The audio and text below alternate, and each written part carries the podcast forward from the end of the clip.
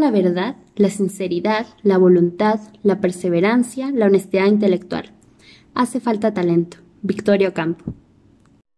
Como honestidad se designa la cualidad de honesto. Como tal, hace referencia a un conjunto de atributos personales, como lo es la decencia, el pudor, la dignidad, la sinceridad, la justicia, la rectitud y la honradez en la forma de ser y de actuar.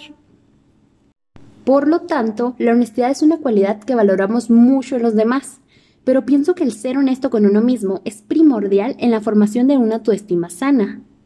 Al igual que la responsabilidad, la cual vive en nuestra conciencia, es un valor el cual si se practica nos abrirá las puertas a una infinidad de oportunidades y traerá como recompensa el sentirse satisfecho con nuestro desempeño, sin embargo, el abusar de las responsabilidades también tiene sus consecuencias, las cuales no suelen ser favorables.